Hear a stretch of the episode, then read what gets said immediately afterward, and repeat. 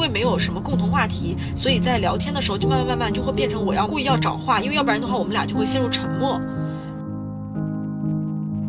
反而有些事儿吧，就我说真的需要直讲，需要直抒胸臆。最近吧，尤其当我想明白很多事儿，我发现有一些人呢，他好像真的不值得我花真心去对待的。我特别讨厌听别人抱怨，尤其是抱怨一些跟我完全无关的东西。I don't know and I don't care。我不想做垃圾桶。哎，anyway，从说到这我就想说，我们每个人都有选择的权利啊，我们每个人都有选择的机会。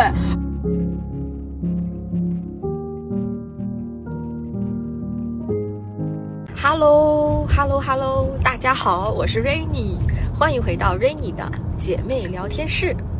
呀，这是我们的第六期播客了，My friend。我觉得我应该给我的播客起一个开头，或者我得可我得写一段 slogan 什么的。我最近呢在听别人的播客，然后呢我就发现呢，很多人他们开头都会有一段很好听的声音啊，很好听的音乐，或者是有一些很好听的他们自己写的讲的 slogan。我最喜欢听的一个播客是那个 Fit for Life。By the way，我这里要表白一下姥姥姥爷，没错，还有宁浪别野，就是姥爷和他的三个小伙伴们一起播的那个播客。Oh my god，I just love them so much。然后，哎呀，非常非常非常欣赏和喜欢他们。说到 slogan，忽然想到他们的播客里面，在开头的地方，他们总会说：“欢迎来到宁浪别野。”然后我们的 WiFi 密码是 Go Serp 六六六。你看，我都记得了。对，因为我真的听了太多他们的播客。哎，我在想，我这个播客，哎，大家来，咱们集思广益一下啊！我这个新播客，咱们这个新播主啊，新播主，咱们取一个什么 slogan 呢？我叫做 Hello，大家好，欢迎来到 Rainy 的姐妹聊天室。在三十加的路上，愿与大家共同探讨女性如何在个人成长之路上做到既要又要还要。哎，你看我这 slogan 怎么样？我现想的，我觉得还不错，我觉得还不错呢，是不是？是不是还不错？OK，大家好，今天呢，我想录一期播客呢，主要是想跟大家聊一聊友谊。也是来源于前两天有一个朋友在我那个就上一期聊亲密关系的那个播客下面，我写了一个置顶评论嘛，我就问大家有什么最近想听我聊聊的话题，非常言简意赅啊，它就只有两个字：友谊。当时就被我一眼看见了，虽然它这个字非常短小精悍，但是感觉一下就戳到了我的这个心坎儿、心巴上。因为呢，其实我之前跟大家讲，其实我录这个播客呢，主要呢就是想唠嗑，呃，没有什么特别多的。目的性，然后也没有什么特别多的计划或者怎么样，对，主要就是想跟大家聊一聊这些年来我自己在人际交往啊、成长这个路上，我 learn 到的一些东西，我学的东西，然后还有唠唠嗑，分享分享。因为本身我没有带什么太多目的嘛，就是前几期播客我也看到有朋友在底下留言，就写说我没有什么计划性啊，没有逻辑，然后就是什么什么之类的。其实我在这里再想重申一下啊，我开这个播客的初心呢，就是纯纯的想唠嗑而已，然后呢，以及分享我的初心和我成长路上的我的感悟。那如果你想要听到非常有逻辑的播客呢，那我这个播客就不是很适合你啊，因为咱们就是说我这个风格，我这个人。对他就是一个没有太多逻辑的人，对，但是因为我没有逻辑，所以我很随性啊。咱们就是一个想到哪儿唠哪儿这样一个概念，反正我觉得这不是什么问题吧。嗯，如果你们要是不太想听这样子的播客呢，那么你们就可以选择你们愿意听的比较有逻辑的，嗯，一些播客。因为其实小宇宙上面我知道也有非常多我觉得非常好的那些，比如说财经的频道或者是知识类分享的频道。对，咱们就是有缘再相会，好吗？OK。大家听到我现在呢，还是在开车，嗯，现在很习惯了开车的时候录播客了。然后今天呢，我没用车里内置的那个呃话筒在录的，我是直接手机拿到我手边，所以现在应该声音会大家听得会更清楚一点。那今天这个播客呢，我主要想跟大家聊一聊我自己在成长路上的三段友谊，对。主要为了这个播客时长，咱也不能唠那么长，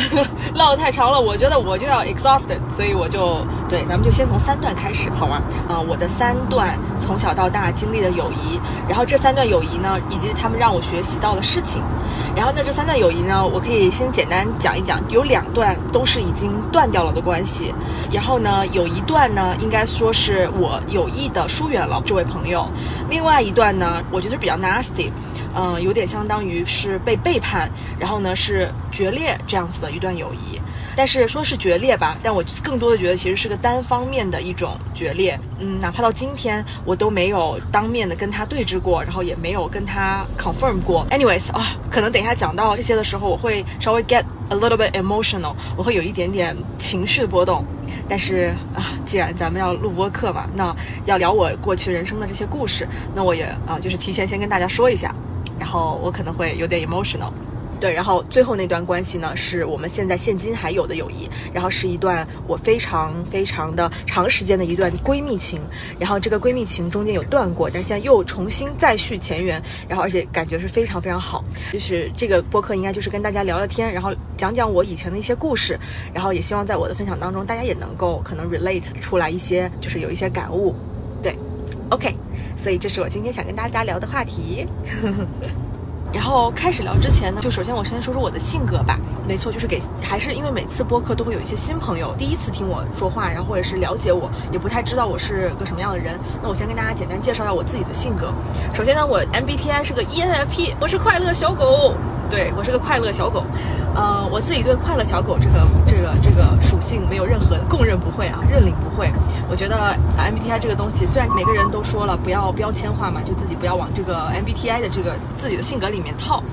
呃，但是呢，我跟我朋友都戏称说我是 MBTI 十级研究员，因为我对这四个字母呢是非常的熟悉。熟悉的原因也是因为我自己之前看了 ENFP 的一些介绍，我觉得跟我的整个人的行事风格、我的性格和我的一些行为的动机，真的是高度的、高度的、高度的契合。而且再加上我自己呢，我是自媒体创作者嘛，就是平常我从事的这个工作，其实一切呢，你知道 trace back，就是咱们说溯源，就溯源回去这。一个性格哇，我就发现真的都跟我自己这个 ENFP 是个快乐小狗非常有关系，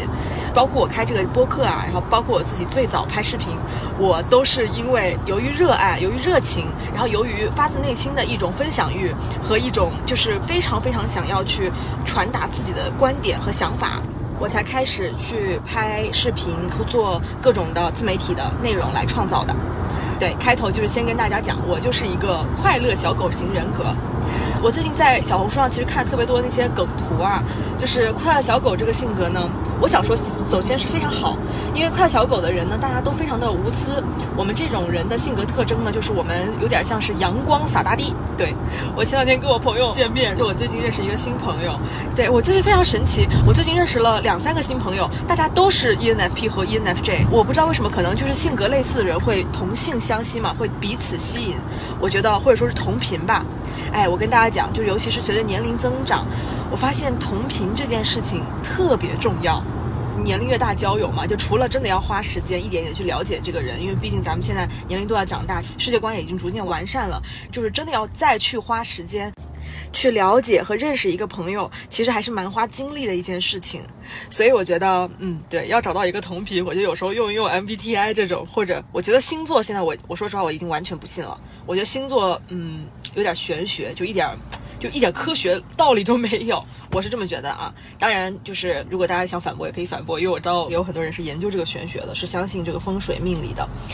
哎，但是我呢，我不是特别信，我不是很迷信。我觉得所有这些冥冥之中，什么天命注定，什么这个运气，什么，我一点都不信。我的 belief 一直都是我命由我不由天那种的。所以这个我命由我不由天呢，就导致我对星座是一点都不相信。然后我对命运，就是我对这个人呐、命啊，都是天注定这事儿，我一点都不信。就是如果有人跟我说是我现在呢，就生命过得这么惨，是因为我出身不好，我家庭不好，或者什么怎么样，就是这种。话呢，我是一点都不爱听，就我一点都不喜欢。我是觉得性格决定命运，对我觉得每个人首先出身什么，我们咱们不能选，但咱们不能够觉得说啊，那我们的命运也是由于我们的出身决定的。我觉得不是，我其实觉得命运是由性格决定的，而且还有由你的相信决定的，你的 belief。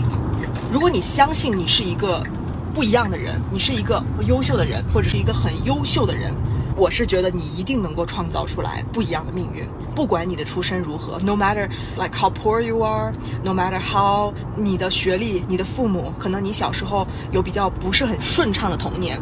但我我是非常相信人是可以自己通过后天改造的。我觉得改造这个有太多种方法了。呃，我觉得看书啊，比如说去看吸引力法则，我最近新在看的书，还有就是在人际关系当中不停的去学习别人身上的那些优异的特点，摒弃自己身上的一些你自己都讨厌的一些坏习惯。只要你想，我是觉得啊，只要你想，人都可以改命，这是我的 belief。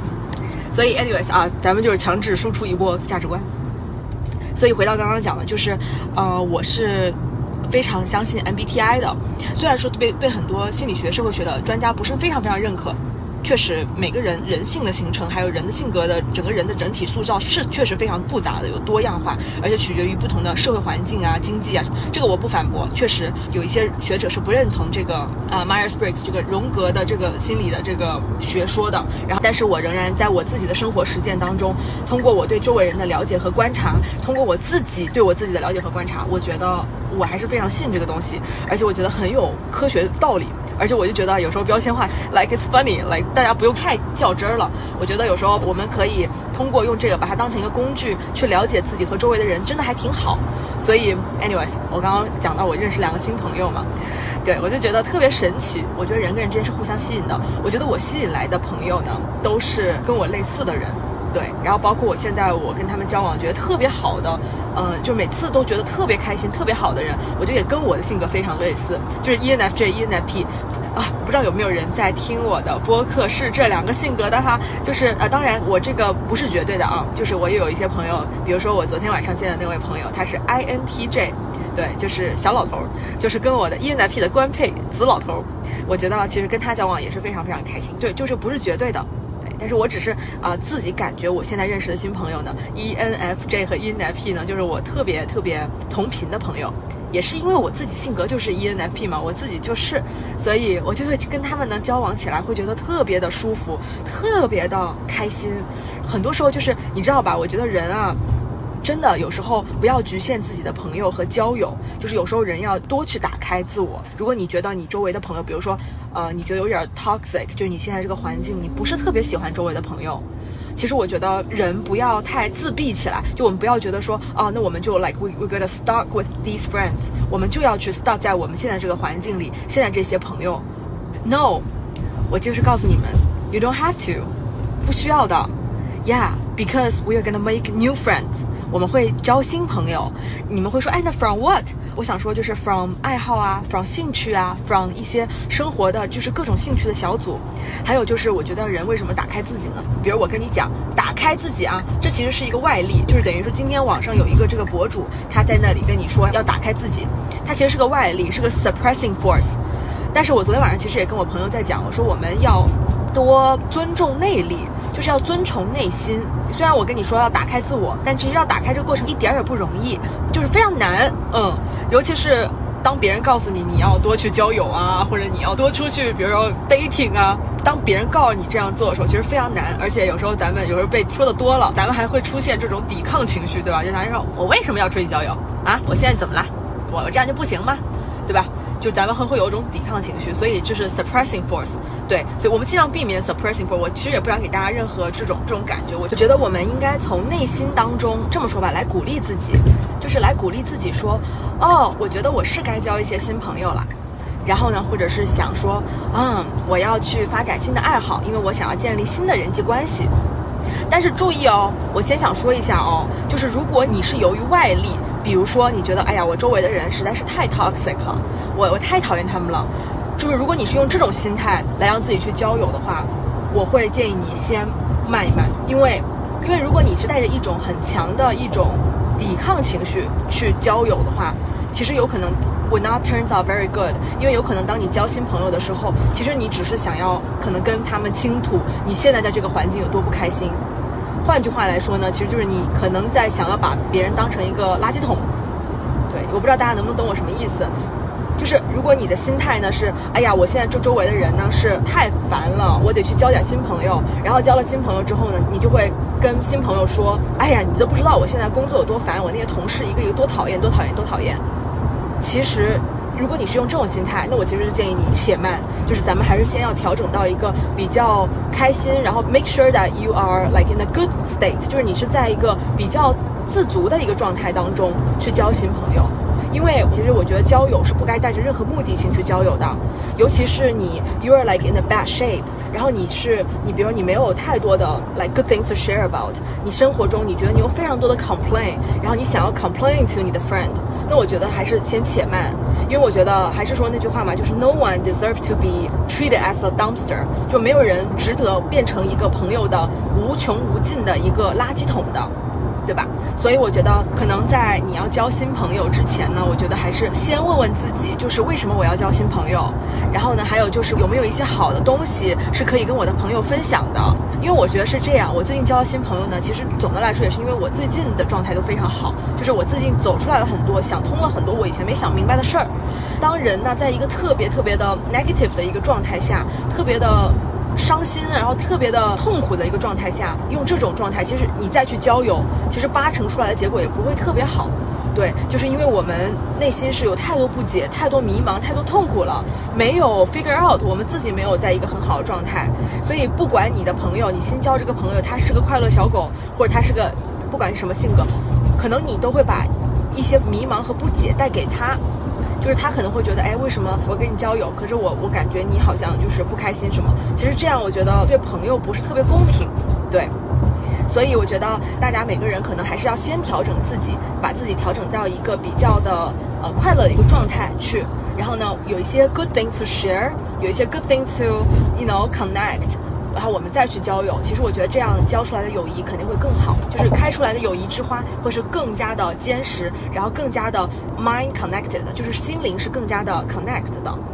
哦，by the way，我这里其实还想要利用我的播客，小小的就是说一下，就是因为我现在就是这样，呃，Peter 现在是回国了嘛，我们现在暂时分开一段时间，他回去一个月，然后其实我这一个月呢，就我说实话我还挺闲的，对，我在多伦多，anyways，反正利用我的小播客吧，想问问有没有朋友想。呃，跟我交友，这样说好奇怪。我感觉我把我的播客变成了一个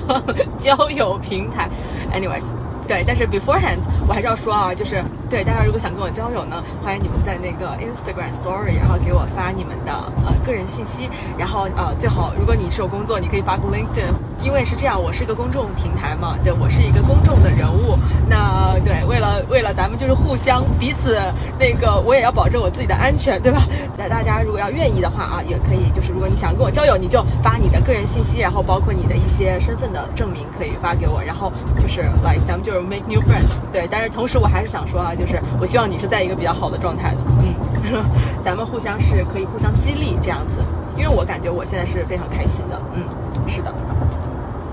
说到这儿呢，我现在就开始想要进入我播客的正题了，就是讲讲我的三段友谊。同时，我想要这个播客呢，我还想传达另外一个我最近的一个我自己的一个观念，这是我自己通过我的这些友谊得出来的一个结论。这句话我其实也是 I I've read it somewhere，我是看到过，但是我当时其实我觉得有共鸣，但是我不记得是谁说的或者在哪儿看的。但是可能通过这些年，我就更加的觉得哇，这句话太对了，这是我自己人生经历。这句话叫做。好的关系呢是互相吸引的。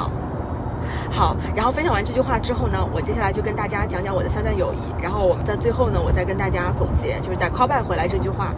嗯，然后其实我想再 extend 讲一点，就是好的关系为什么是互相吸引的呢？是因为我觉得还有另外一句话跟这个也很像，就是叫优秀的人跟优秀的人做朋友。好的人是互相吸引的，关系的本质我觉得是吸引，是吸引，是互相 attract。对，所以你看到吗？就是这个就有点像我刚刚在讲的。我觉得交朋友也是，就是如果你是在一个 very bad stage，你是在一个消极的，然后很 negative 的这样一个状态呢。我其实觉得你也很难找到一个你自己非常欣赏的朋友，然后呢，你也很难去交到一些让你觉得能学习到东西，然后同时呢，他也是非常的有很多的人生思考，就你们可以同频，能够互相吸引，你也很难交到这样的朋友。就是如果你是在一个 bad stage，因为我觉得是这样，首先抱怨会吸引抱怨。For example，就是女孩在一起嘛，尤其是越熟的关系哈。尤其是关系发展到后面呢，就很喜欢在一起聊八卦，就很喜欢互相开始聊，哎，家长里短，然后就是开始抱怨，就开始抱怨自己的公公婆婆啊、老公老婆呀，然后各种工作啊什么的。抱怨这个事儿呢，其实我觉得小抱怨倒无可厚非，咱们就是吐槽嘛，吐槽嗨，就天气太差了嗨，小吐槽，其实我觉得无可厚非，没有任何的事儿。但是。我觉得尽量咱们还是少去太多吐槽或者太抱怨，原因是在于，就是如果当你开启了一个抱怨的口子之后呢，因为我觉得关系是这样的，基本上你分享什么，你就会吸引到什么样的朋友。然后呢，我自己觉得抱怨型的朋友我非常非常不喜欢，是因为我觉得抱怨的关系其实是一种彼此消耗，就是是一种互相消耗。因为抱怨本身是个负能量，呃，就算再好的关系呢，你也不能够通过抱怨来建立，因为其实关系就像我说，关系的本质其实是互相吸引。然后互相吸引呢，我再展开来讲讲，就是因为我觉得朋友嘛，朋友本身我觉得基本上是没有任何利益纠葛的朋友呢，主要本质上其实是情绪价值，给彼此提供好的情绪，对吧？就是咱们说生活中遇到烦恼了，朋友抱抱陪伴一下，但是本质上呢，朋友的这个陪伴呢，我觉得是有度的，越是越亲近的朋友，越应该讲究 boundaries，越应该讲究边界感，因为你可能会由于亲近。所以导致越来越放松，但是放松呢，有一个问题，就是你越放松，可能你会有时候，因为尤其是如果要是对方不不一定是自己哈，对方比如开了一个抱怨的口子，然后这个关系后面就会慢慢的变得开始变得 nasty，或者就会变得有点一发不可收拾。因为是这样，一般来说，咱们人际交往都是这样的，就是如果我们听到别人跟我们抱怨了点东西，比如说，哎呀，我老公怎么怎么样啊，或者我公公婆婆怎么怎么样啊，或者我婆婆真真的很差呀，或者哎呀，我男朋友怎么怎么样啊，就是你懂吗？就是他一旦跟你开了这个这个口子之后呢？其实一般人的下意识的反应就是，我们也会跟他去说一些抱怨，就我们也说，哎呀，嗨，你那个也没什么事，我男朋友其实更有对我更差，然后我公公婆婆更烂，什么什么什么什么，然后到后面呢，其实就会变成像我之前播客讲的，就是会变成比惨，对，而且很多人还不太知道，就为什么你的环境或者你的工作或者你的 everything 你变成 toxic 了，我不想教大家啊，我不想教大家，你不想听就别听，真的，我不想教大家，但是我这是我自己的领悟。我我发现是这样，就是我呢有一段时间也是，就可能我生活中我也有一些负能量，就是我觉得哎呀就很烦，然后我也想跟别人抱怨抱怨，但是后来呢我就发现，你知道吧，就是如果我抱怨了之后，别人也会跟我抱怨，但其实本质上我并不太 care 别人的生活，我并不是很关心，所以就是这个事情就有点像是中国那个老话嘛，求人得人，就是我觉得我周围的人变成 toxic 了，然后我觉得我整个环境变得很差。但是我却很少反思我自己。就我平常在跟我朋友，其实我也是有点抱怨型人格。在我以前，就我就发现我也有点喜欢抱怨的，嗯呀。然后，所以我这个就让我有点清醒，就忽然一下 realize 到，哦，maybe I also did the same thing to my friend。就我也许也把我朋友当成一个情绪垃圾桶了。就过去的我，过去的我，对。所以当我意识到这一点，主要是一开始是由于环境，我觉得哇塞，这个环境啊太糟糕了。然后我觉得怎么周围的朋友都这么不好呀？怎么怎么？但是后来呢，我就发现不对呀，这个环境呢也是人造就的。还有一个就是那个中国的老话嘛，求人得人，其实是我也是一个有时候会愿意抱怨的人，所以就导致你想，当我说我的什么什么生活不好的时候，那别人他也不知道该说什么，他也会说说他自己有不好不好，而且可能他也会获得共鸣。他说：“哎呀哎呀，我这个也这样，或者我我男朋友也这样，还有我老公也这样。”所以久而久之，抱怨的人跟抱怨人在一起呢，就会慢慢的变得 toxic，就开始变成彼此消耗的关系。啊，我最近是真的 realization 是第一步吧，就是 realize 到这个东西其实是第一步，realize 到原来我是一个挺喜欢抱怨的人。然后这件事情是我觉得是我们能够改变环境的第一步。然后还有就是，呃，当你如果发现没有办法改变环境，大家都是这样的话，其实咱们是可以走的哈，咱们是有选择权的，咱们是可以抽离的。就朋友这种关系呢，是没有一个，你还可以 create new。觉得是这样哈，就是世界上任何一种关系，除了亲子关系之外，就比如说跟父母的关系，这这是血缘，咱是剪不断的。但是世界上所有的关系没有剪不断的关系，包括亲密关系，包括友谊，真的都剪得断。对，就是它其实也不需要彻底剪断吧。我觉得亲密关系是需要剪断的，就比如说你跟你要离婚或者你要分手，这个是可以彻底剪断的。对，而且我觉得剪断了，就咱就别再回头，也别做什么朋友了，这不可能。咱们之前都这么这么亲密关系过，反正我是不行，因为我觉得我爱过的人，我是不可能做朋友的。呀，我我如果爱过人跟他分手了，我希望我永远别见他。我就希望我们永远别见。I wish 他幸福，我 wish 他开心，但是最好也不要有跟我 get any involved，就我不要 get involved with them，因为我觉得我的情绪一定会受到波动。我一点都不相信什么两个人分手之后做朋友啊，我觉得两个人分手之后之后做朋友，只说明俩人没爱过。对，或者或者就是你没爱过他，嗯，这是我的看法。然后，对所有的关系都是能够剪断的。然后朋友一样的，就是今天咱们既然聊友谊嘛，我就慢慢的剪断了一些朋友关系，然后我也慢慢疏远了一些朋友，因为 bad things happened。OK，就是真的有 very bad things happened，很差的事情发生，而且我真的被伤害了，我真的很痛苦。然后曾经有一段时间，其实我都有点自闭。我觉得前几年吧是这样的，我从小真的是一个特别开心，就是我是一个挺快乐的一个小孩，快乐儿童，快乐小狗。而且我就是有时候也大大咧咧、没心没肺的。然后这个跟我呃父母小时候的这种鼓励式教育分不开吧。我爸我妈其实还是挺啊挺会鼓励我的。对我其实从小是个好孩子，是个小小可爱小孩子、小朋友、小小乖乖。所以我其实，在小的时候，我觉得我从小真的都是一个很幸福的童年生长长大的环境的。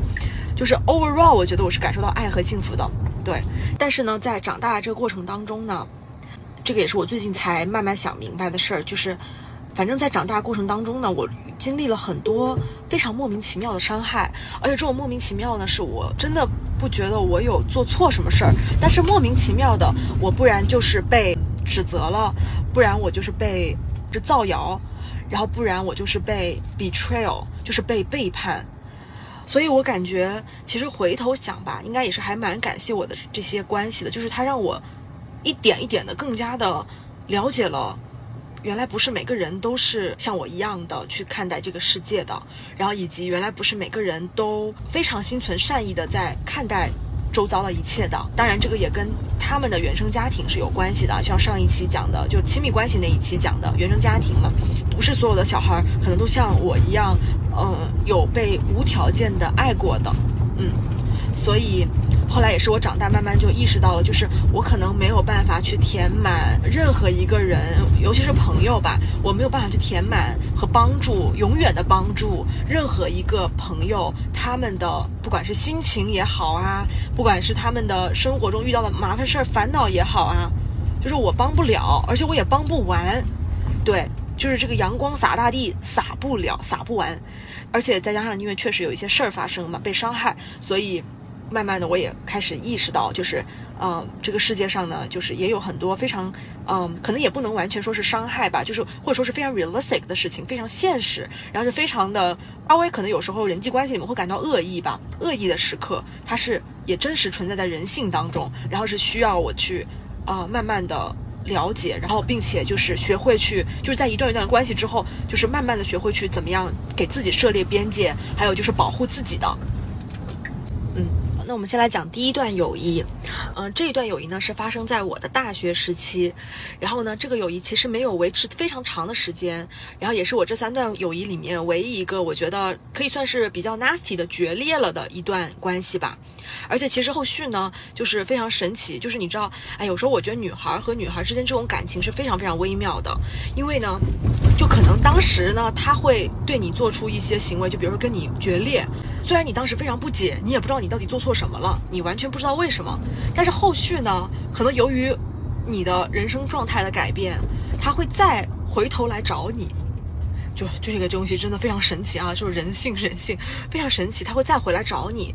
不管是你的学业生活、你的校园生活、你的恋爱生活，或者是你可能有一些小小的副业，就是你的这个工作方面，你有一些发展、有些成绩的时候，就是在你在冉冉升起，对，咱们就是一个发展的很好的这个状态非常棒的这个时候，他这个时候回头来找你，然后那个时候我会觉得非常的 confuse，就我非常的。莫名其妙，因为我在想，嗯，当初要跟我决裂的人也是你，又回来找我的人也是你，所以我就不明白，所以就是非常 interesting，就是你知道吗？就是有时候别人对待你的方式，你就是很神奇，很很很莫名其妙。OK，大家，现在我来多伦多 downtown 有一个那个二手寄卖店，我来卖东西。然后我现在就是拿着我的大包小包，然后现在我走路走过去那个店，我就接着跟大家录。刚刚是在车里，我已经开车到了哈。然后到那个寄卖店之后，我会等一会儿，因为他们一般要 pick 一下我的东西，然后大概半个小时，我再回到车里，然后继续跟大家录。那这段关系呢，开始在我的大学时期。嗯，我跟这位朋友呢，她是一个女生，我们就暂且称她为小 A 吧。对，首先我们当时认识的时候，就像我跟大家讲的，关系的本质是彼此吸引嘛。我觉得她是一个特漂亮的一个姑娘，嗯，非常会打扮，人呢瘦瘦的，嗯，高高的。当然，因为我只有一米五八，然后我看大家都是高高的。对，我记得我们当时在一起呢，友谊是怎么建立的呢？主要是那个时候我刚上大学嘛，然后我就开始学化妆，我就很喜欢研究化妆品。然后恰好他也是，他也很喜欢研究化妆品，而且那个时候呢，大概是一二一三年那个时候，就是日本、韩国的化妆品非常的有名。我觉得他可能比我更懂一点吧，就经常到他家里面去，他会给我展示他有的那些日韩的化妆品。我记得有是叫做什么心机蜜粉，那是我第一次见。然后当时我还有看到一些，嗯，其他的一些我没有见过的化妆品，然后我内心当中就觉得哇特别好看，然后反正跟他一起玩嘛。女孩之间的快乐就是互相摸摸化妆品啊，玩一玩什么。我当时我记得我的感受是很开心的，而且是交到一个这么漂亮的一个女孩，是个好朋友，我非常非常高兴。嗯，其实我们友谊呢，我我不能说哪一个地方是有什么大的一个。大矛盾的，因为当时是这样，我跟他的专业是不一样的，所以我们呢就导致上课我们基本没有课是在一起的。友谊帮顶呢，完全是从呃女孩子互相有相同的一些时尚的审美呀，包括我们都喜欢打扮啊，然后我们都喜欢，就是有时候会聊聊男孩子啊，就是聊聊谈恋爱呀，然后有时候再聊聊化妆品啊、护肤品这些东西。所以我们的友谊大概就是建立在聊这些东西上面。就我觉得这可能是我们很多人在年轻的时候都会有的一个犯的一个误区吧，就是我们会很容易被别人因为拥有了比自己好的东西，然后呢就会在心中给这个人加分，就会觉得这个人很好，或者是觉得这是一个很好的一个关系。可能真的是要随着跟别人的交往，慢慢慢慢才会 realize 到的，因为我们没有太多课在一起上，然后再加上后来到了大概大三大四的时候，我们当时关系里还出现了另外一个女孩，然后那个女孩呢，她也是喜欢护肤化妆，而且我记得那个时候我们大二大三大四大家就都开始打工，打工赚点外快。我之前也跟大家讲了，我我觉得我是穷留学生，我不是那种就是在留学生里面，我觉得我家境算是非常普通的留学生，所以我父母也不会说给我非常多的零花钱。然后那时候因为女孩孩子嘛，我就是喜欢一些漂亮的东西嘛，所以我就觉得，哎呀，那既然父母那边不能给我钱，那我不可能跟男朋友要，这也不现实嘛。那这当时就想，那我也要打工，我要赚钱，赚了钱自己去买自己想买的东西。然后后来的故事大家知道，就是我之前有在视频里面分享过，就是我第一次打工赚钱买了一个 LV 的一个钱包，这个故事大家应该都记得，就特别特别高兴，我记得特别特别高兴，就是觉得哎，哎，所以可能有一个小小的人生哲理，对我又要跟大家讲了，就是凡事不要看表面，然后还有一个就是，当我们如果把我们的对。事情的快乐呢，是建立在物质上面的。如果我们这个追求在物质层面的话，那我们可能永远都无法获得真正的快乐。建立在消费主义上面的快乐是不持久的，而且消费主义的快乐是无穷无尽的，是贪婪的，就是贪婪的欲望。对，哎，这个我就不深的讲下去了。但是这是我自己得出来的一些经验吧。有另外这个女孩子出现了之后呢，我就是有时候就会开始发现我跟小 A 之间的关系，就有时候会有点隐隐的不对。是这样的，因为我这个人呢，从小也是个现眼包，我很活跃，我是很爱表现。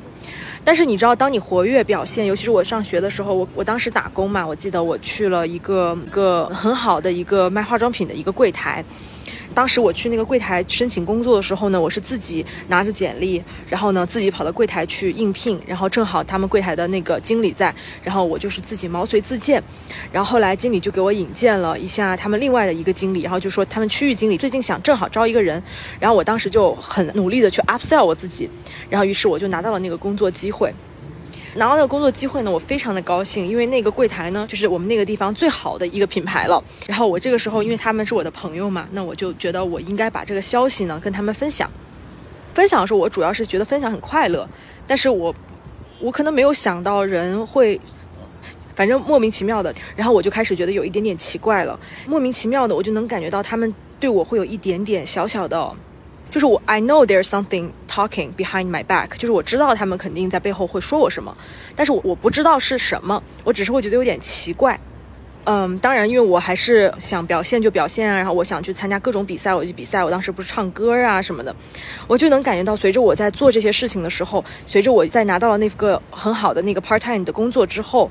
然后呢，这个关系慢慢的就。变得非常微妙，那我跟小 A 的关系也变得很微妙了。从我原来我是羡慕他有很多的好东西，到后来呢，我可能也获得了工作机会，然后越发展越好。作为我来说，我其实是肯定我没有办法 realize 到他内心是有什么变化。但是对于我来说，我只是觉得我们关系会变得有一些微妙。还要跟大家说一点啊，就是其实小 A 这个人呢，她不坏，就她不是一个很坏的女孩，因为嗯，她可能就是我觉得，就后来我发现就是人性的部分嘛，人性之中肯定是有比较和妒忌心的，嗯。我为什么这么说呢？是因为其实小 A 呢，她呃交那个男朋友，反正我知道他们到了大三、大四，他们就谈不下去了。然后呢，那个男孩好像不是非常的，嗯，好像学习不是非常好吧。然后后来可能他们俩也有很多矛盾。所以我这么回头想想呢，小 A 可能当时也在经历一些自己情感的一些问题。然后同时呢，还有一些一个事实要说的哈，就是在这个做朋友的一路上，小 A 经常经常送我礼物。就是他经常会送我一些，嗯，因为我前面讲了，就是他又有那些漂亮的那些化妆品，然后我很多东西我也没见过，所以我觉得小 A 应该也是当时是出于真心，然后出于珍惜的在跟我交朋友的，因为我觉得小 A 也他也感觉是一个很 warm 的一个人，对。然后呢，在这个一路上，其实小 A 送过我非常多礼物，具体的我有点忘了，但是都是一些非常 sweet 的小礼物，比如说，嗯，可能小花呀，手做的那些小花花，或者是一些。手做的小礼物吧，对我这个我自己也需要检讨，因为我从小呢，我我不是很会这些送礼啊，这些人情世故，我不是非常会。我从小呢，因为我是在深圳长大的嘛，然后我父母他们，呃，我不知道其实全国其他地区的小朋友，就大家的这些礼节都是怎么样的啊。然后后来我其实跟 P 哥在一起之后，我也从他那儿稍微学到了一点送礼呀，就礼节，这礼尚往来这些规矩，对我也学到了一些。因为 P 哥是天津人嘛，是北方人。那我呢？我小时候是在深圳长大的，可能真的就是我不懂，而且我小的时候其实没有接触过，就是，呃，我父母啊，比如串门啊走亲戚什么，其实朋友之间就比较少。呃，然后我记得我小的时候，比如说我们初中、高中交朋友吧，大家都是玩嘛，就朋友之间玩，可能互相唯一送礼的就是，比如去 bubble tea 去喝那个奶茶店，就是买个奶茶呀。我说请大家请客，今天我请大家吃喝奶茶，其实就是这种的。就没有这种要礼物去维系的关系，就我就没有经历过。然后那个时候我十八九岁嘛，就是，哎，感觉我在给我自己找借口、找理由。但我，哎，我没有，我是不懂。对，你们可以当我不懂，好吧？但是我说句实话，我真的觉得需要任何的礼物去维系的关系，那都是非常脆弱的、不堪一击的。我真的觉得真实的好的关系，就像前面讲的，应该是互相吸引、互相在一起，是一种彼此陪伴的关系。不需要任何的物质和金钱和什么礼物来维系的。我也想说，就是我现在去朋友家嘛，我有时候我经常会给朋友买花呀，会送他们一些。比如朋友最近大家很多人都买房了嘛，买房子的时候他们请 home party，我都会带礼物，就是温居礼物。我觉得这个是一个礼节，而且还有一个我就是真心的想要去祝福或者祝贺他们有了新的房子啊，然后有了新的一个地方，就是我为他们感到高兴。然后我送这个礼物的心态，其实我是不需要他回礼的，我是单纯的就是为他高兴。然后我就是我想送，对我觉得其实这种也是我比较期待的关系，或者我比较觉得没有任何负担的关系。嗯，还是坚持自己的这个看法。包括现在跟小 A 这个决裂吧，我想想觉得还是挺，我讲到我想到我觉得非常莫名其妙。我不知道这个礼物背后有蕴含着他的期待。最后忽然有一天，后面我不是跟大家讲了，就是我又拿到工作，然后慢慢跟小 A 的关系又加入了一个另外的女孩。知道，反正 there's something 非常微妙的发生在了友谊当中。忽然有一天，小 A 呢，他就单方面的把我删了，对，单方面的把我给 unfriend。哎，我现在有点忘了，他是把我 unfriend 了，还是他把他给我说了一段话，然后再把我删了？反正就是他把我删了，对，就是我这个朋友圈里微信里就没这个人了。我记得那个时候我的感受是，我觉得非常的莫名其妙，就是我真的 I have no idea 我到底做错了什么。我不知道大家有没有经历过这样子的友谊，就是你明明觉得你们俩事情发展的挺好的，你也没有做什么错事儿，而且你也没有在背后讲过小 A 的坏话，任何对他有什么坏心眼儿，就你没有任何的恶意，但是你莫名其妙的你就被。这样摆了一刀，就是被这样对待了一下。我不知道他有没有经历过这样的友谊。This is like very very weird for me, very weird. OK，好的，我现在已经拿完我的衣服的那个 return 了。不好意思，有点吵，因为在这个多伦多的这个大街上特别吵，这里有很多车。嗯，他们今天收了我五件衣服，我挺高兴的。对，为什么要来多伦多寄卖这些衣服呢？因为多伦多这里有一家我很喜欢的一个二手呃奢侈品衣物的寄卖店，然后这家店它的管理非常好，店里面陈设摆的东西都特别特别的精美，特别漂亮，而且这里面也经常能看到各种各样的时下的非常好的东西。他们家呢对东西的那个 standard 也非常高，就是他只收非常好的东西，所以呀，他们今天拿了五件，对，但是我拿过来十来件吧，十五件。所以 basically 你看只收了三分之一，所以总的来说呢，其实这个友谊当时这样子戛然而止了，我觉得非常奇怪哈。但是呢，那个时候其实我没有特别特别的影响到我的生活，因为主要是我那个时候真的太忙了，我又要上班，然后我读了两个专业嘛，我是 double major，我当时已经大三大四了，又读书又做一个一周二十小时的。Part-time job 太累了，真的太忙了。当时还办了个学生社团嘛，我有个社团，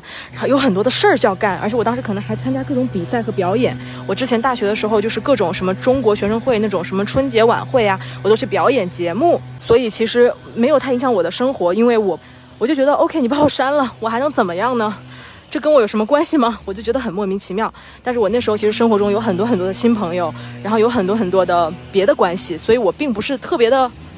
特别在意，我觉得，嗯，对，这个其实就是我前面跟大家讲的，就是我们也，we should never talk shit behind people's back，我们永远都不应该在别人背后说别人的坏话，因为我可以说我基本上没有，就是我不喜欢 talk gossip about people，我觉得这个东西特别没有用，没有价值，也没有意义，因为我我觉得这种事儿呢，纯属那种损人不利己，就是你你你在背后呢，你说别人不好，这个对你自己好像没有任何。意义就没有任何加成，我觉得包括到现在亲密关系里也是，就是如果你跟你的朋友去抱怨你老公不好，或者抱怨你的公公婆婆不好，就这件事情在我看来特别的愚蠢，就特别的没有价值，因为就是你抱怨老公不好，或者抱怨男朋友不好，或者抱怨公公婆婆不好，这个东西跟你的生活就是没有任何的，it does not make any fundamental difference，不会有任何的帮助。你看说起来我有点生气。不好意思，大家有点生气，没有控制好情绪。好，直接讲到最后了。最后就是呢，我后来有开始做视频，然后呢是到了三年前，然后大家知道三年前我已经呃 YouTube 上面有非常多订阅了，然后我也小小的有一点名气吧。有一天晚上，我是忽然收到了小 A 的这个朋友，就是我们当时有个三人关系，就这个位朋友，但我跟他没有小 A 那么近，对，小 A 跟他更近，因为后来小 A 疏远了我之后，他跟这个女孩就是变成了闺蜜，他们是 best friend。这个微信呢主要是这么写的。首先呢，他说关于你跟小 A 之间发生的事儿呢，我都了解。然后呢，我也觉得其实我个人吧，对你没有什么意见。然后我觉得你人特别好。然后我其实特别特别想跟你玩儿。然后我特别想跟你交朋友。然后 By the way，他说我现在做妈妈了，然后我也作为一个母亲了。然后呢，现在生活呢也是啊，开始回想了很多以前的事儿。然后呢，关于你跟小 A 之间的这个关系呢，我觉得这过往事情都不是什么事儿，也都可以过往不究了。反正主要意思就是我还是想跟你交往的，我还是想跟你做朋友的。然后另外一个就是他自己也撇清他跟小 A 的关系，他也说，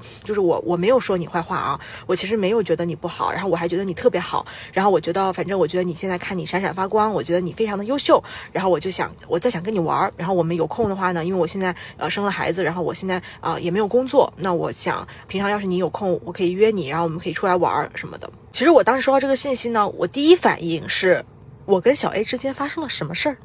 嗯。我怎么都不知道有事儿呢？就是是什么事儿啊？然后还有一个就是，不是我莫名其妙的被他删了吗？就是你知道，在这个关系里，还有包括他发这个信息，对于他说关于你们之间发生的事儿，我是非常了解什么什么。就是对于他说我们发生的事儿，这个事儿，我其实特别的莫名其妙。就是我真的不知道发生什么事儿了。我就是你知道，我被删了，就是我到我到底咋了？我我不明白，就是我到底我到底我到底怎么了呢？也是这条信息更让我确定了，就是他们肯定在 like talk behind my back。然后具体 talk me for what？其实我不知道，就是我完全不理解，我完全不知道为什么会被 talk behind back。大家懂我这个意思吗？因为在我的印象里，我还觉得小 A 非常好，他有这么多漂亮的东西，他还经常会送我一些小东西。然后我也觉得说他是一个心地很善良的人，就是我。反正我整个关系我都觉得非常莫名其妙，包括最后被小 A 删了这件事儿，嗯，就我也回想我自己跟小 A，我从来我真的从来没有讲过任何小 A 的坏话，对，而且我现在都录播课讲了，真的就是我我要是讲了，或者你知道如果撒谎，那我都录播课了，我不是一个我没有撒谎，好吗？唉。自证这件事情真的让我人感到非常烦恼。就是你知道后来，嗯，包括我自己一路上呢，也是因为自己可能有一些发展吧，嗯，也会有朋友会造我的谣嘛，就是会造谣我。其实这个事情也让我感到非常的难过，因为我我觉得本身我不是一个会造谣他人的人。好了，我现在来总结一下这个关系吧。其实刚刚我有点情绪波动，因为我想到之后我还是有点生气。回想一下我这个关系呢，我觉得我没有做错任何的事情。因为我觉得，就像我讲的，包括我自己也是这么对朋友的。我每次送朋友东西的时候，其实我并不会有什么期待，我就觉得送人就是送人啊。送别人礼物这个过程应该是个心甘情愿的过程。把我删了之后呢，然后我记得我当时有一天晚上就打电话给我们后来出现这个第三个这个女朋友嘛。然后具体的来说，就是那个女朋友当时安慰了安慰我，她说：“哎呀，其实我也没有站在小 A 那一边，我也觉得有点奇怪，但是她就是特别不喜欢你啊，什么什么。”然后我当时就问了一下为什么，她说：“哎呀，我也不知道啊，好像就是说他送你礼物，然后你没还他礼物什么什么的。”哎，反正不知道你们能不能感受到我那种感受，就是我觉得莫名其妙。所以这是我的第一段，我想跟大家分享的，我都不可以称之为是友谊。而且其实回头看呢，我现在看的蛮明白的。我觉得主要是应该是由于一种在友谊当中的功利的得失心。我觉得我确实没有做错任何事。当然，我觉得是这样哈，每个人呢都有自己的主观视角。当然，也许小 A 也会有他的主观视角，对吧？他可能会有自己心里的一些东西，他自己的 story 了。Maybe 在他那里我。有另外一个版本的我，但是反正我跟大家分享的是我的版本，就是我的感受，然后再加上我现在想明白，就是首先呢，友谊关系里面呢，我觉得像还是回到我前面讲的点，应该是互相吸引。在这一路上呢，其实我觉得也能够理解，就是小 A 他当时的一些情绪吧，可能是他觉得像我说他前面有一些自己的不顺吧，然后再加上可能他也心中有一些期待，就他期待我会还礼。对他期待我会同样也送他化妆品，然后同样也嗯送他各种精美的小东西。我呢作为他认定的或者说挑中的，因为朋友之间也是互相相互选择嘛。他当时也是选择了我做他的朋友，对吧？那我作为他选择这个朋友，我就没有给他带来他所期望的这个相应的回报。然后再加上，我觉得可能他对我多少是有一些嫉妒心理的，因为我当时获得了那个很好的工作，然后我有分享我的喜悦。因为小 A 之前也说他也想要去专柜上班，因为我是通过自己的努力我拿到了那个工作嘛，所以我相信可能多多少少他也有一点羡慕或者嫉妒这种情绪吧在里面。我相信他应该是有，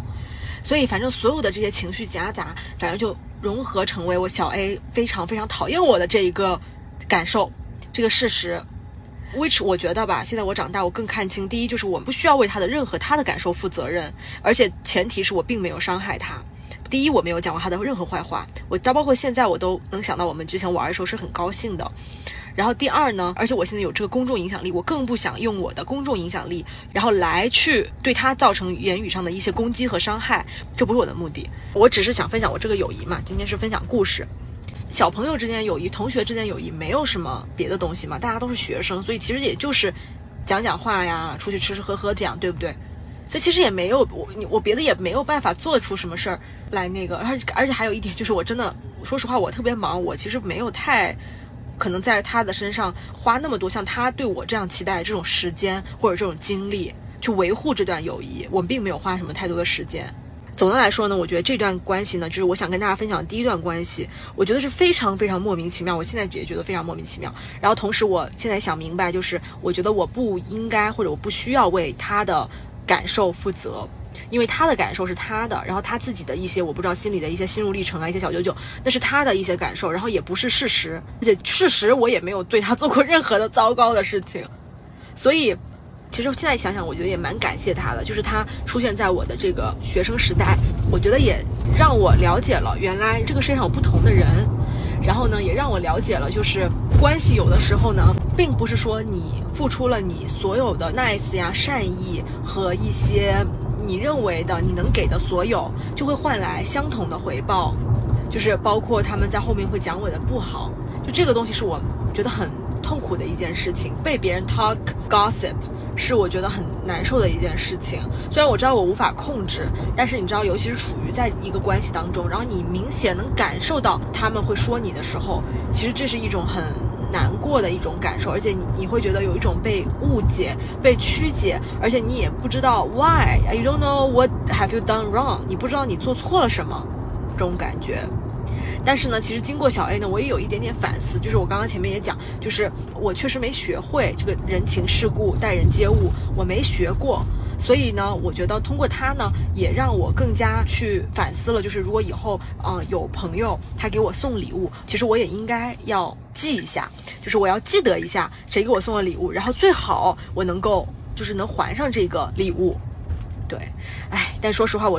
我不是特别喜欢这，我觉得特别累，你知道吗？就是想谁送礼谁还，我真的觉得特别累。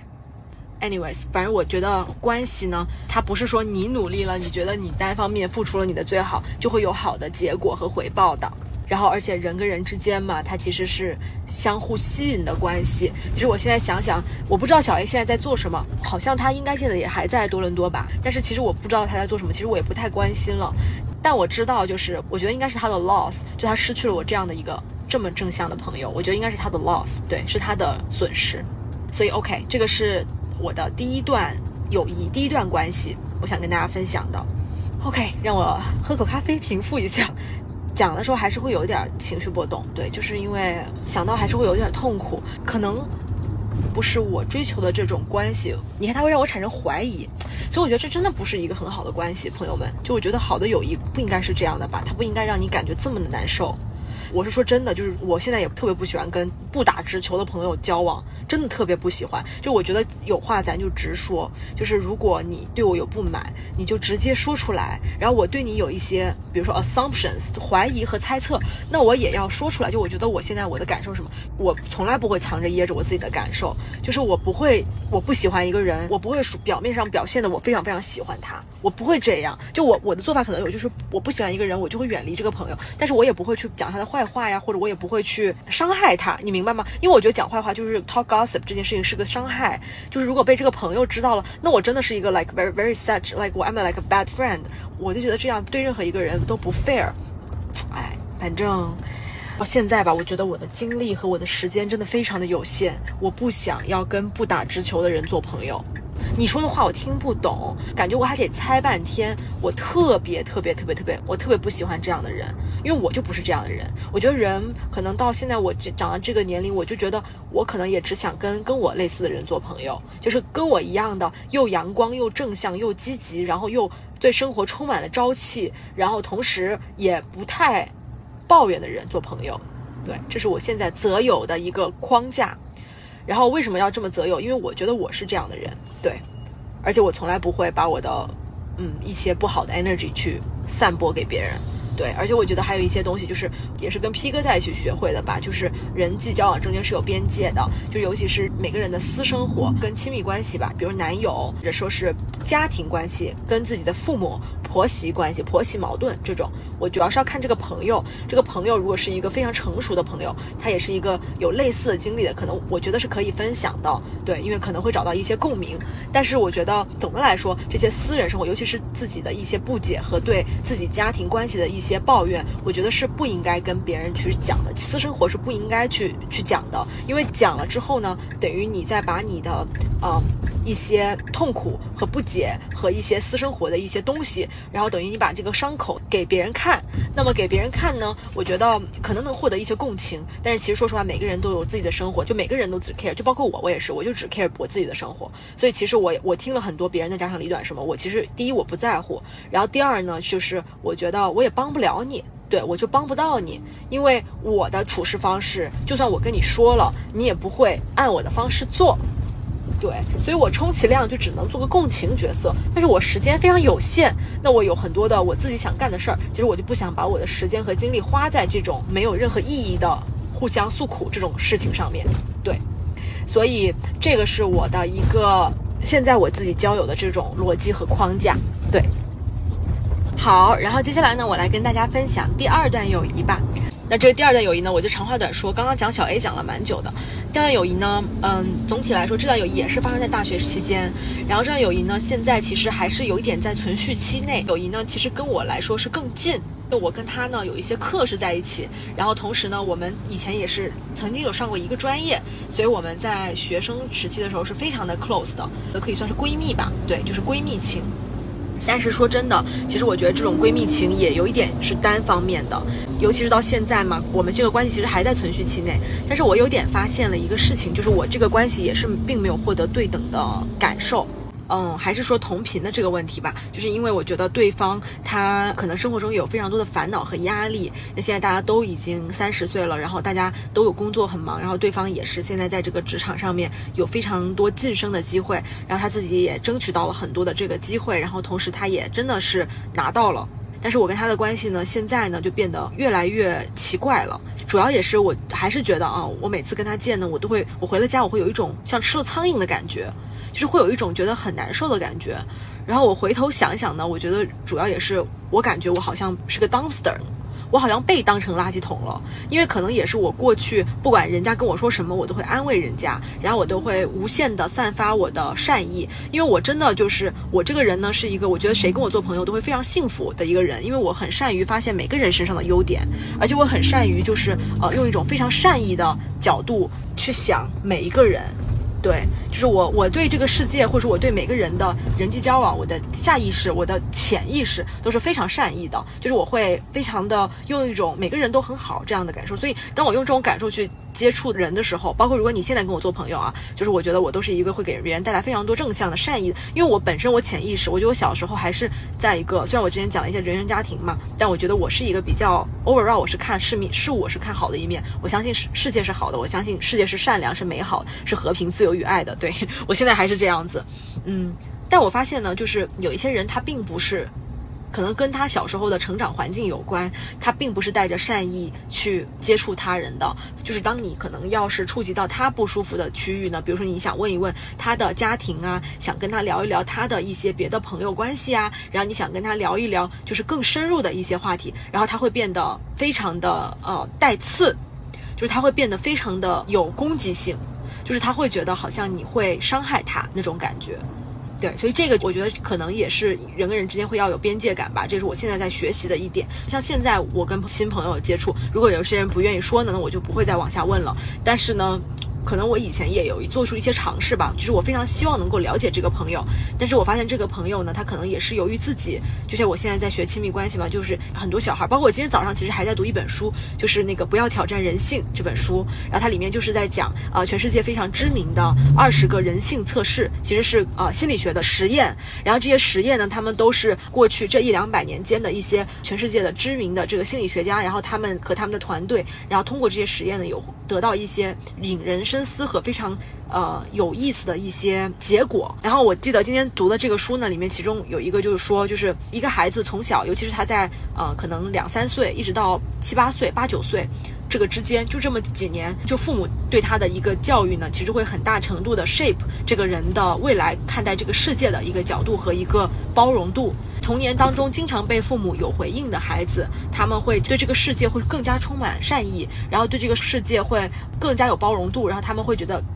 世界是美好的，他们会感受到，因为父母就是他们能接触到的全部世界嘛。然后，当他们每次向世界发出一些邀请的时候，如果他们父母基本上都是在非常积极的回应他们，不管是拥抱啊，还是很好的给他们去啊讲一些世界的道理，其实对于这个孩子来说，他其实会建立更加完善的一个了解世界的一个系统。然后他也会觉得这个世界外面是安全的，会有安全感。然后同时他也会觉得这个世界是可以接触的，然后是觉得是 welcome 的，是包容的，至少是正向的。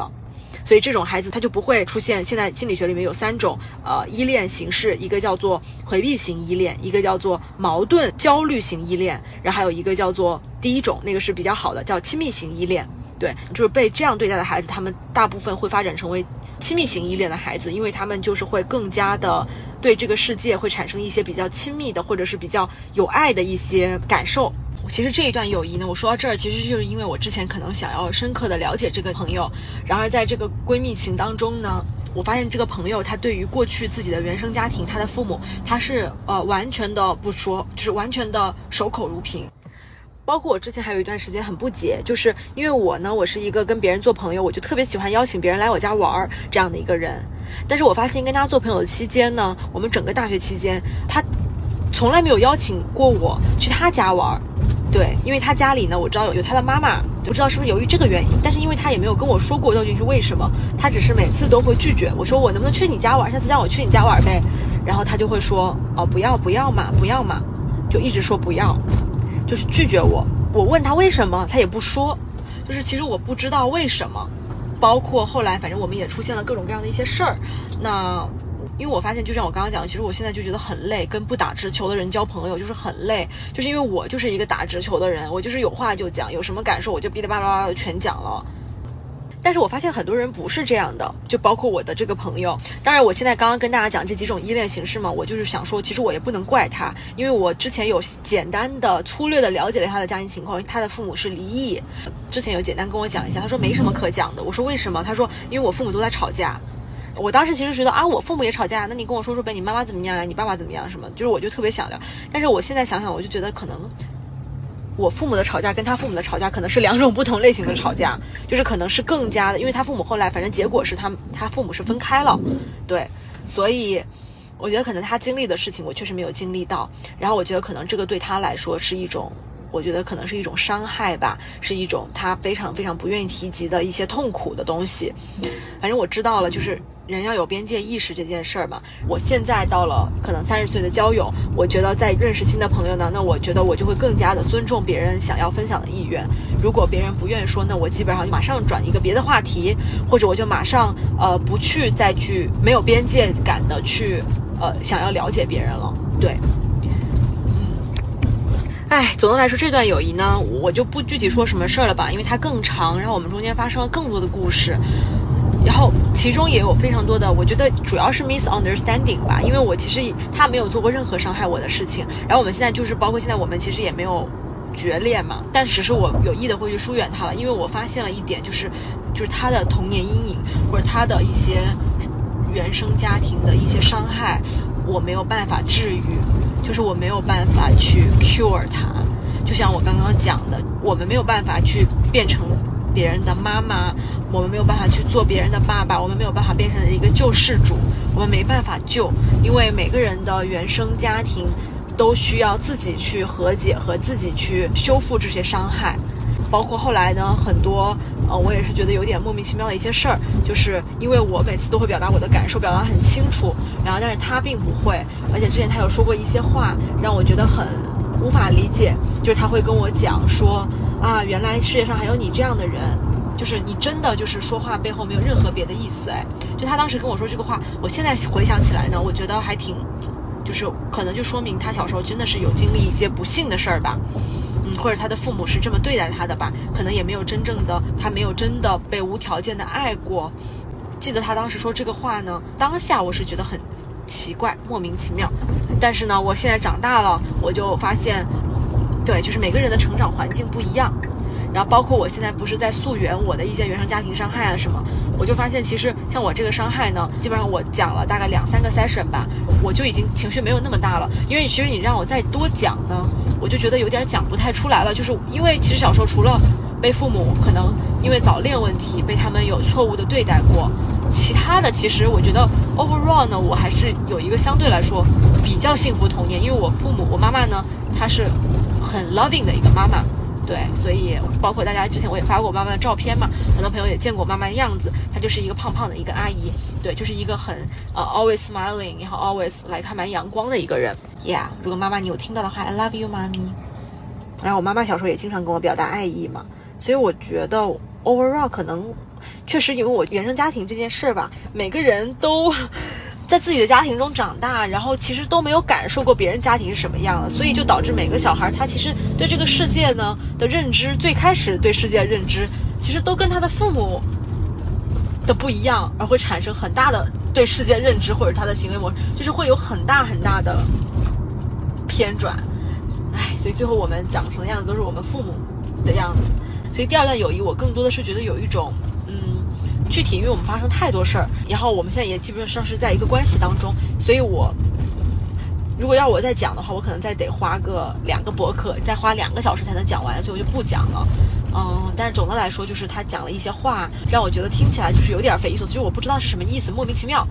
所以也让我慢慢觉得这个朋友呢，因为我知道他过去有一些不好的经历，我慢慢就觉得会有点想疏远他。然后加上最近这几次的这个交往，我就发现他说话有点，就是可能除了有点不客气之外呢，他其他其实没有做过什么伤害我的话。因为这个女孩吧，她其实是非常优秀的一个人，然后现在也取得了很不错的事业成就等的显赫的一些个人经历。但是呢，我只知道就是在家庭关系或者在他自己本身的为人上，他是有一些些的蛮带有恶意的吧。我我只能这么说，就是因为我虽然跟他之前关系非常好，但是其实他也会说过一些让我觉得很难受的一些话，然后包括他也会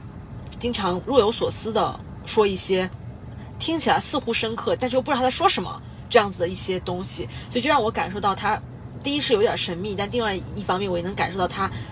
应该是受到非常非常多我没有感受过的伤害的。我想我不能再治愈他了。我觉得我已经做到了我的最好。就是我记得我以前我们当时大学刚毕业嘛，然后他没有没有车，那我每次 hang out 呢，我都会去接他，我去主动去 offer，因为其实我不是很在意去接啊，去去做为朋友去做一些事，我不是很介意做这些事，所以我就会车接车送，我会经常去送他，然后接他，因为有时候我知道他回去也很晚，我们玩的很晚，九点、十点、十一点，那坚持把他先送回家，然后我再回家。因为他家离我家非常远，然后回到家都要一点多钟了，对，就是已经很晚了。当时我因为我很开心嘛，我觉得跟他，我还是想跟他保持在大学一样那么开心的那种状态。我们一起就是大学了之后呢，进入到社会，我们俩都有各自的工作了，然后就是工作的范围啊也不太一样。然后别的东西呢，因为他他就没有对象，我们在别的方面，就比如说谈恋爱啊这些方面也没有太多可以交集的，没有太多可以聊的东西。在慢慢的我就会发现呢，我跟他玩呢，我就会觉得越来越感到有点辛苦，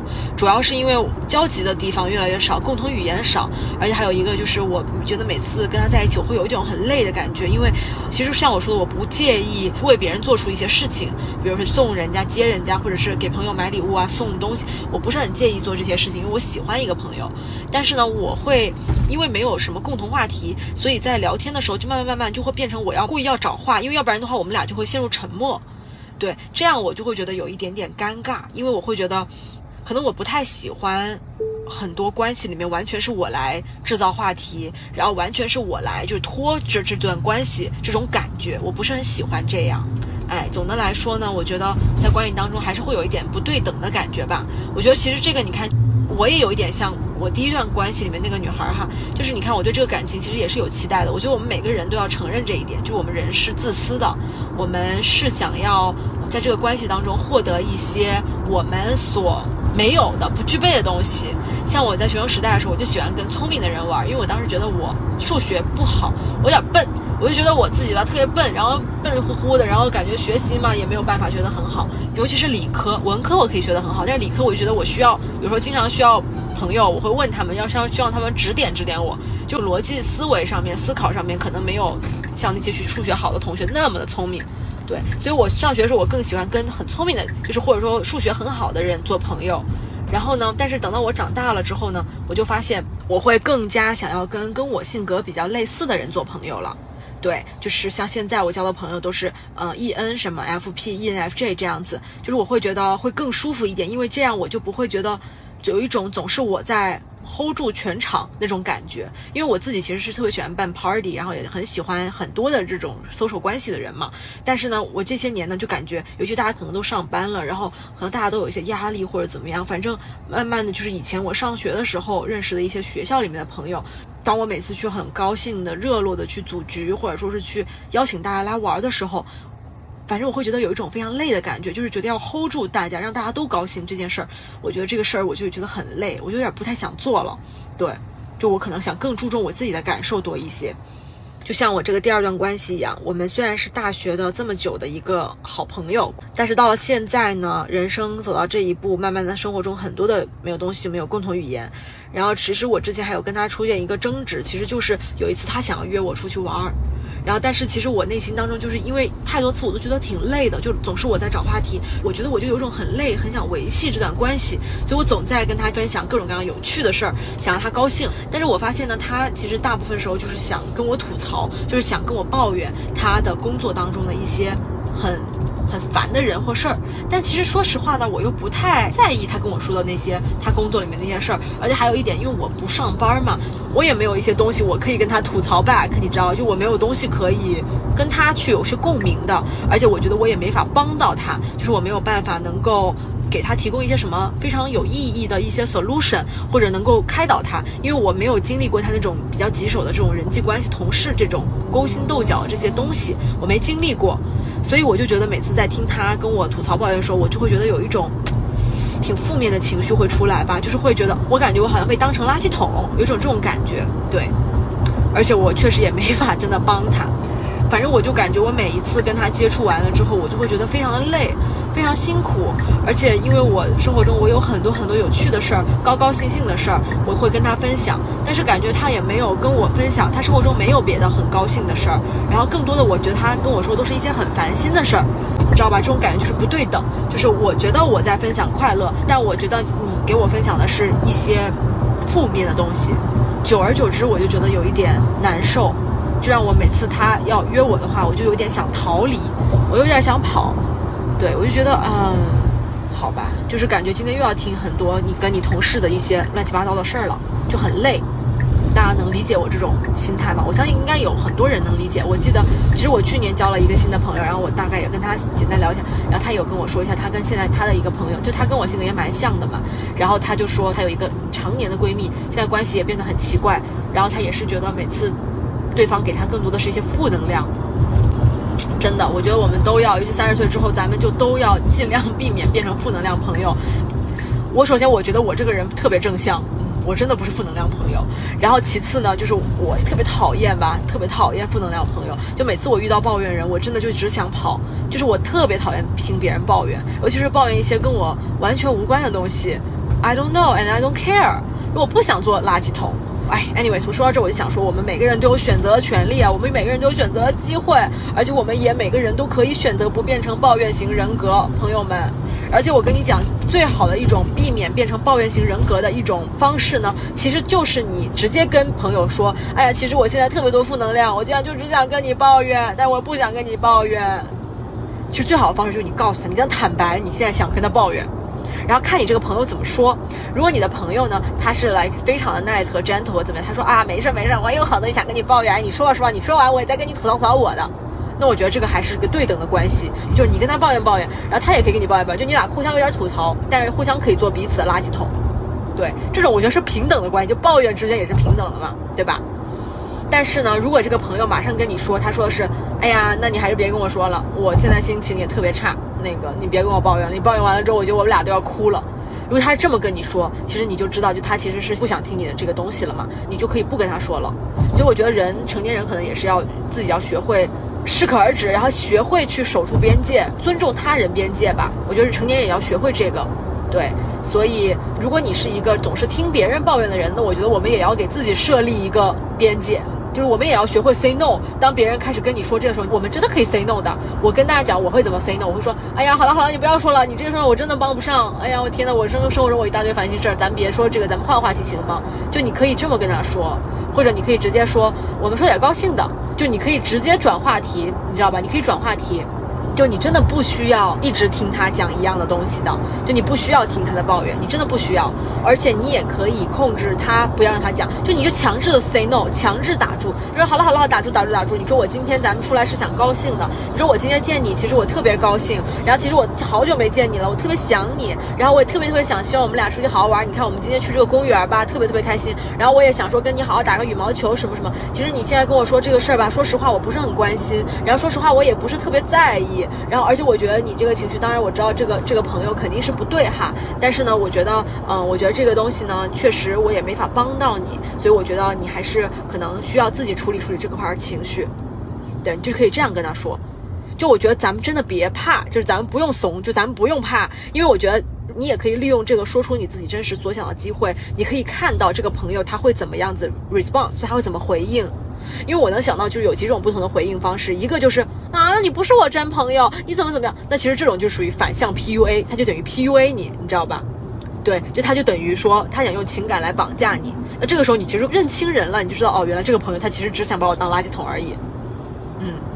有另外一种就稍稍微有些边界感的朋友，他可能会说，哦，那那不好意思，哎呀，那个 Rainy，我其实今天也不是想跟你抱怨，那行，我们不说这个，就你看这是另外一种处理方式，所以你这样你就知道，哦，其实你看你的这个 say no，你看你就有了很好的一个效果，看到没有？就是等于别人也尊重了你的边界，然后别人也没有再去。跟你去吐槽了，你看你就达到了你想要的结果了，就是你就没有听到他的抱怨，来继续 go on and go on and go on，对不对？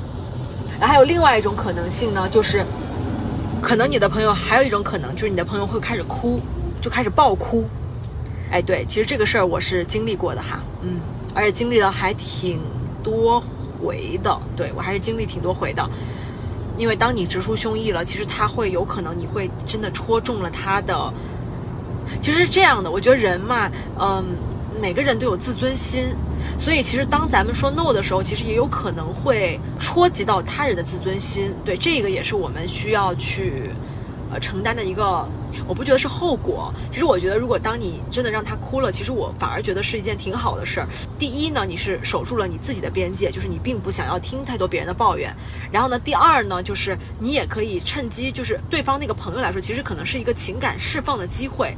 而且也是他的一个自我怎么说觉察时刻。他可能会忽然一下觉得，哇，我真的在抱怨。就他可能因为，因为当你点出来这个事儿之后，他可能会马上。就他可能会意识到自己这么做是有点欠妥，所以他可能会因为自尊心被戳中，然后其次呢，就是他可能会觉得恰好这个事儿对他非常重要嘛，所以他就正好利用这个节点，等于说他把他的抱怨幻化成了眼泪，然后开始流了出来。如果这种情况发生，其实我觉得我们没有必要自责的，因为其实我们是在 stand for ourselves 嘛，我们在守护自己的边界，我们不想要再去承接别人的负能量了，对吧？我们没有做任何错事。就代表对方呢，他其实，在那一刻，其实他也得到了一个情感释放，而他那一刻，你也通过了你的行为，让他意识到了他的一些些的，嗯，在友谊当中，我觉得欠妥的地方，因为他把你当垃圾桶。因为我曾经有这样子点出过一些朋友，基本上我点出来这些朋友之后呢，我们的关系都变得更近了，我们关系变得更好了。对，就是因为朋友也需要别人给他设立一个边界，就是朋友也需要。他要知道他自己对别人在做一件什么事情，对，所以朋友也需要去 learn，所以。反而有些事儿吧，就我说真的需要直讲，需要直抒胸臆。最近吧，尤其当我想明白很多事儿，我发现有一些人呢，他好像真的不值得我花真心去对待的。对对对，就不需要我这么的诚恳和真心的去对待。于是我就开始把我自己从这个关系当中抽离出来，同时我也开始去守护我自己的边界。就是我开始去跟别人讲我真实的感受，就我觉得，哎呀，亲爱的，我知道你现在很难受哈，然后我也知道你怎么怎么样，但是我觉得你现在这些抱怨呢，我其实觉得，首先我不是特别。关心，然后我也觉得挺没有必要，然后我也帮不到你，因为我帮你呢，其实你也不会采取我的这个建议。然后同时，我觉得就是我因为已经听你说过好几次了嘛，那我觉得挺苦恼的。对我就觉得挺苦恼。就我觉得，就是当我开始 stand for myself 了之后，我反而还收获了更好的结果。就是这些朋友呢，他们会对我放下防备。就是你知道吗？就是 stand for yourself，我执行到现在，我现在有什么话，我直接跟朋友讲。我这个有话就讲这个东西，我执行到现在，我只能说我获得的都是更好的结果，就是因为我这些朋友，他们真心的觉得我很好，他们真心的也感激我，他没有这么说，这话没说明白，但是他们的行动都表达，就他们真的都欣赏我，而且就是后来也给我发了很长的私信，就是跟我讲，就是感谢我当时这么，就是因为当时我们肯定还聊了一些别的嘛，就聊了一些人生啊，就是一些东西，然后我也有用我这些年的一些经历，就是我可能有去直接跟他讲我的感受，所以后来他们都有给我发信息，就是说。很感谢我那天晚上跟他们说的话，让他们有了非常多的对人生的一些领悟啊和一些成长。我就 overall 呢是我觉得我在 stand for myself 对我来说，我觉得没有任何的不良后果，是因为 stand for myself 就是我说我不想听你抱怨，然后我觉得你现在怎么怎么样，然后你不要着急。就我说觉得我自己表达了我自己的直抒胸臆，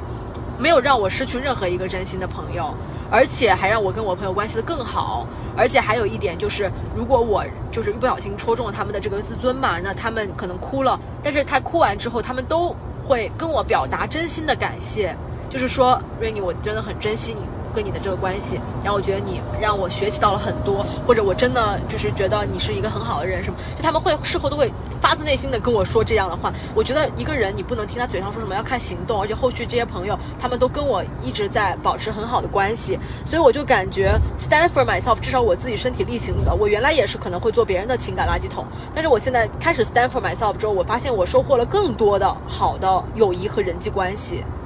对，总的来说呢，我就觉得。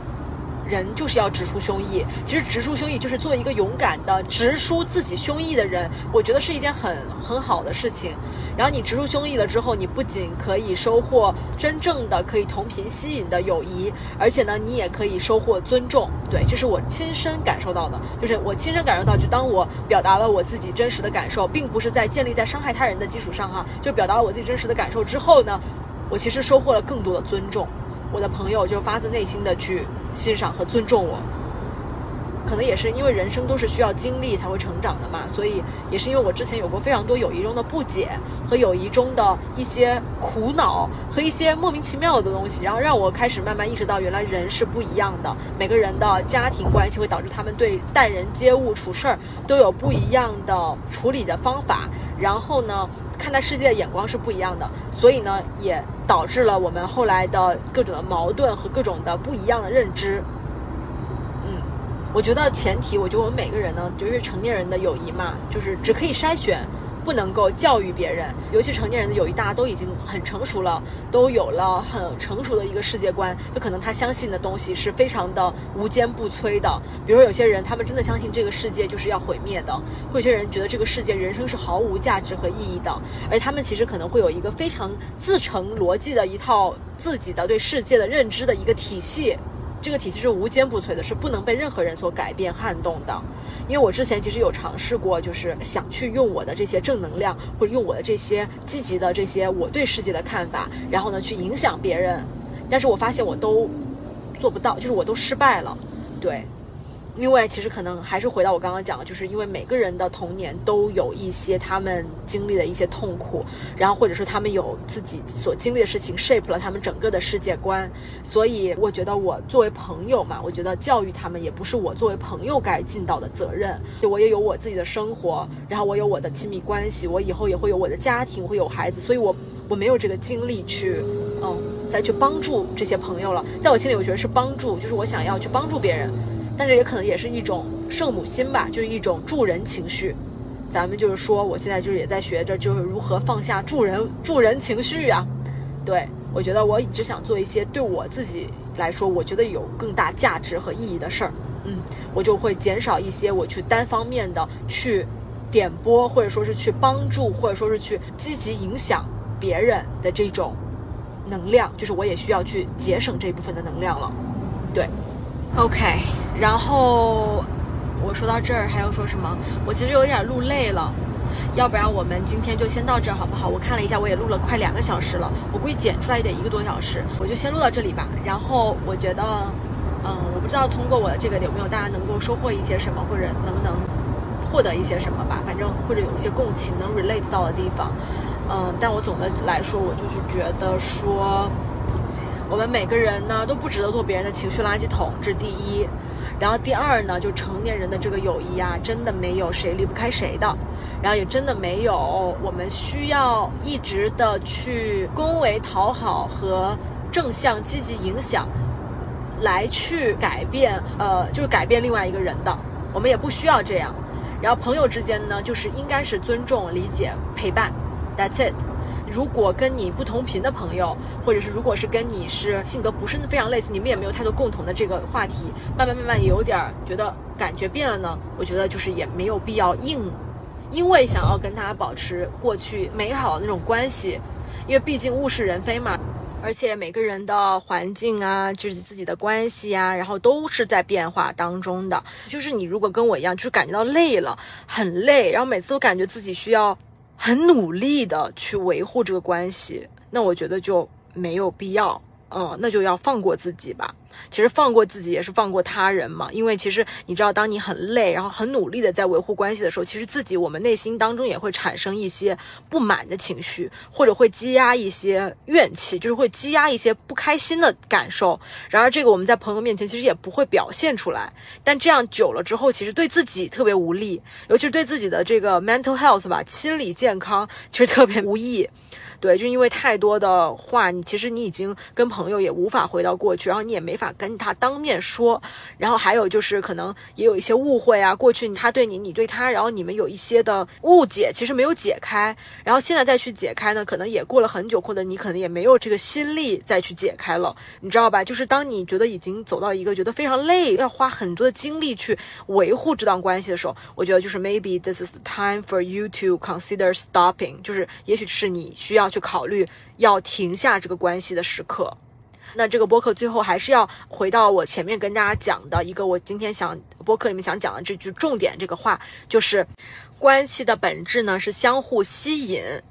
关系的本质不是讨好哦，可不是相互讨好，然后也不是互相诉苦，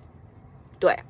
所以最后呢，就是跟大家共勉吧，希望我们都能够成长，成为一个更加的自信、强大以及呢正能量的一个人。然后呢，以及我们也都可以变成我们的朋友那个强大、自信、热心、热情的坚强的后盾，好吗？我们大家一起共勉。我觉得我们自己人生是绝对可以自己掌控的。我们想变成一个怎么样的人，我们是可以有说了算，我们是有决定权的。所以呢，从自身做起，先不要做抱怨的朋友。第二，我们也要自己严于律己，就是跟自己没有关的私事儿、别人的家事儿、各种的一些非常的私生活的东西，咱们不说的也不用说。首先不用说自己，其次也不要多打探别人的。对我们也要严于律己起来，这样才会有助于我们以后交到更好、更优秀的朋友。好，那就这样子啦，那我们就下一期播客再见吧。希望大家都吃好喝好，开开心心，然后也希望大家都能够收获到不一定是学生时期，是三十岁以后的非常非常棒的友谊。